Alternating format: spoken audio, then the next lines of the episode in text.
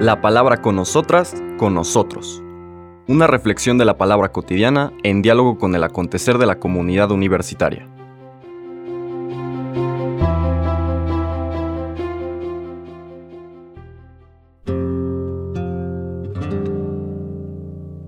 Hola, buenos días.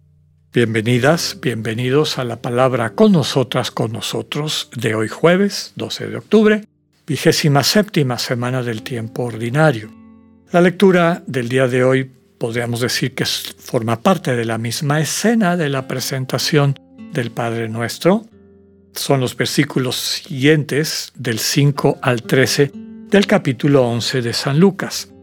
Vamos a escucharlo y después lo comentamos sobre todo el vínculo con lo que nos presentó la liturgia de ayer. En aquel tiempo Jesús dijo a sus discípulos, Supongan que alguno de ustedes tiene un amigo que viene a medianoche a decirle, Préstame por favor tres panes, pues un amigo mío ha venido de viaje y no tengo nada que ofrecerle. Pero él le responde desde dentro, No me molestes, no puedo levantarme a dártelos, porque la puerta ya está cerrada y mis hijos y yo estamos acostados. Si el otro sigue tocando, yo les aseguro que aunque no se levante a dárselos por ser su amigo, sin embargo, por su molesta insistencia, sí se levantará y le dará cuanto necesite. Así también les digo a ustedes, pidan y se les dará, busquen y encontrarán, toquen y se les abrirá porque quien pide, recibe. Quien busca, encuentra, y al que toca, se le abre. ¿Habrá entre ustedes algún padre que cuando su hijo le pida pescado le dé una víbora? ¿O cuando le pida huevo le dé un alacrán? Pues si ustedes, que son malos, saben dar cosas buenas a sus hijos, cuánto más el Padre Celestial les dará el Espíritu Santo a quienes se lo pidan. Palabra del Señor. Nuevamente estamos frente a estas composiciones que les comentaba propias de cada evangelista, con mucho del estilo de Lucas. Ayer veíamos la manera como él reconstruye primero el contexto y después hasta algunos términos del Padre Nuestro es dentro de una experiencia de oración que Jesús le enseña a sus discípulos el Padre Nuestro. Y lo que vemos ahorita seguramente está tomado de más de alguna o de algunos de estos dichos de Jesús a los que tuvo acceso Lucas y que toma y de alguna manera edita para seguir profundizando en la enseñanza que nos empezó a transmitir en la lectura que meditamos ayer. Cosas que son importantes a tomar en cuenta. Que no nos quedemos en la superficialidad de que lo que está invitando Lucas es a que estemos dándole lata a Dios, moleste, moleste, moleste, moleste, para que finalmente nos haga caso. Qué barbaridad si nos quedáramos en eso. Pero tristemente es la forma como se ha tomado este texto.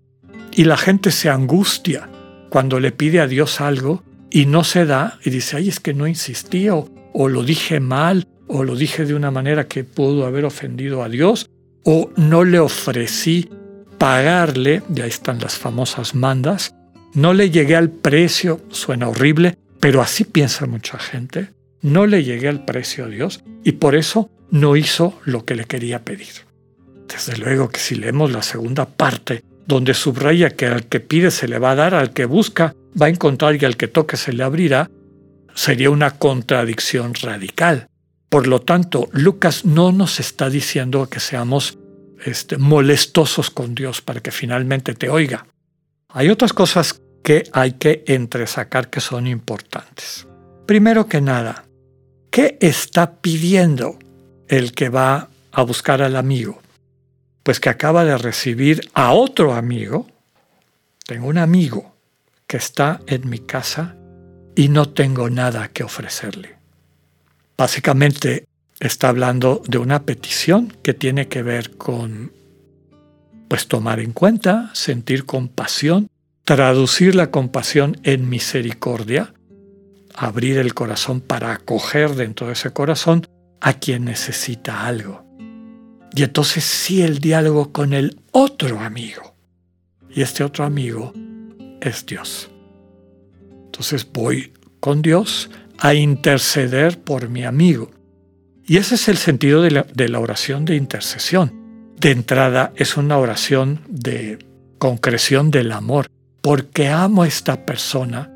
Si me preguntas a mí, yo creo que estaría bien que encontrara trabajo. Yo creo que estaría bien que se curara de esta enfermedad.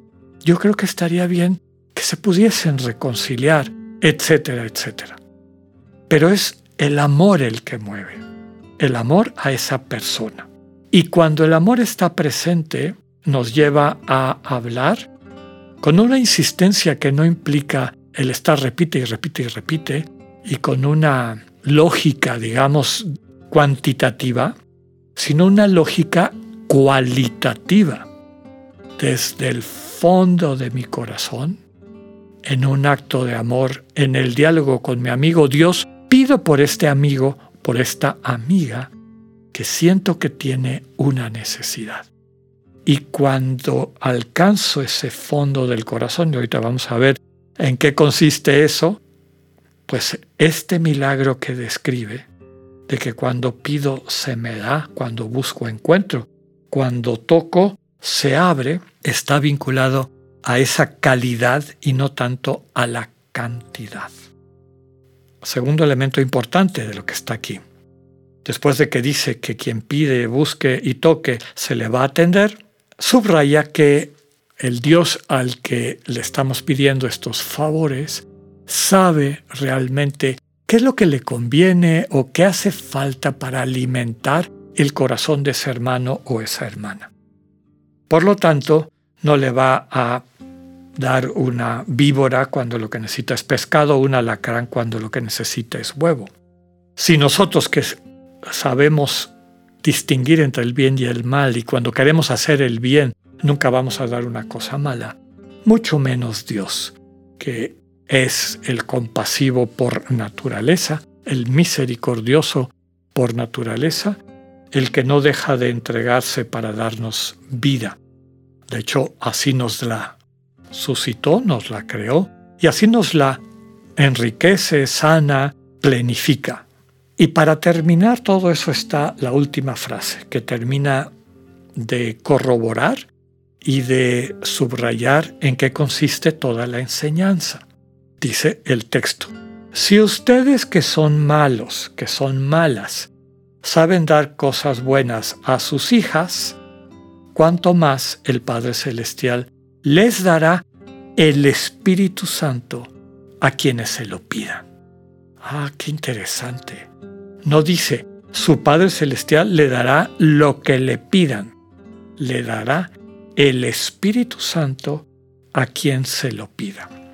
Aquí hay varios elementos, digamos, profundos de una experiencia mística.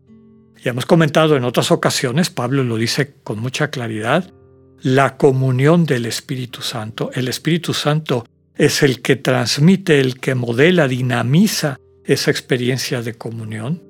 Si necesitas pedir por alguien, pide primero por el Espíritu Santo que te lleve a pedir aquello que esa persona realmente necesita. En otras ocasiones he comentado que siguiendo el sermón del monte de Mateo, cuando alguien me pide algo, Padre, por favor, pida por mí, por mi salud, por mí. Yo siempre recuerdo el final de ese discurso de la providencia divina. Busca primero el reino de Dios y su justicia divina, todo lo demás te vendrá por añadidura.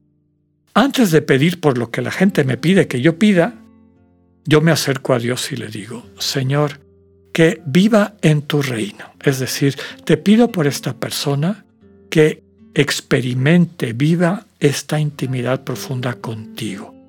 Que desde esa intimidad profunda contigo puedas tú ajustarlo o ajustarla, sanarlo, sanarla, que en eso consiste la justicia divina. Porque sé, Señor, que todo lo demás viene por añadidura, todo lo demás se va a acomodar. Ese es el sentido finalmente de una oración de intercesión. Lo que queremos es que las personas descubran el camino de la comunión, vivan la comunión, porque finalmente esa es la vida plena que todos anhelamos.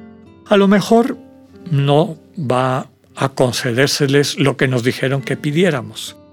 Podemos expresarle al Señor eso como una intención personal, pero lo fundamental es pedir por que eh, vivan su reino, el Señor les pueda ajustar, sanar para alcanzar la plenitud de la vida y desde esa vida renovada, todo lo demás les será otorgado.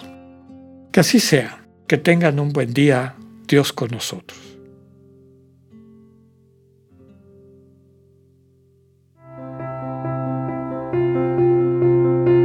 Acabamos de escuchar el mensaje del Padre Alexander Satirka. Escúchalo de lunes a viernes a las 8.45 de la mañana por radiveroleón.com, a través de nuestra app gratuita para iOS y Android o por Spotify. Esta es una producción de Radio León en colaboración con el ITESO, Universidad Jesuita de Guadalajara.